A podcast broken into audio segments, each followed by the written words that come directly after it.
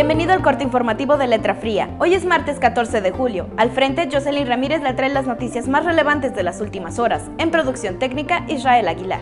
Desde este viernes, el gobierno de Autlán determinó el cierre total de bares en el municipio. El doctor Roberto Rangel Coviar, coordinador de los consejos municipales de salud, consideró que el cierre del resto de los giros comerciales sería caótico. Sin embargo, esto dependerá de la actitud y el actuar de la población ante el aumento de casos de COVID-19.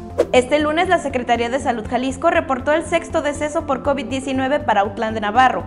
Se trata de un hombre de 63 años de edad que fue atendido en el Hospital General de Zona número 20, IMSS, donde falleció el pasado 11 de julio.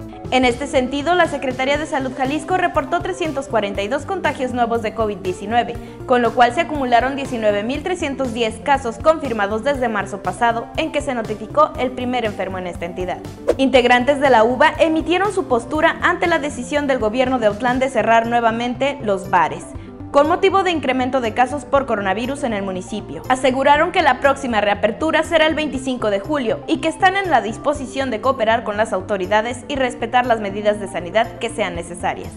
Debido a que algunas personas han estado ingresando sin consentimiento de las autoridades al área natural protegida de la Sierra de Quila, la Dirección del Área de Protección de Flora y Fauna de Sierra de Quila emitió este viernes un comunicado en el que se establece que el acceso aún no está permitido. México, un país al que le faltan 73 mil personas.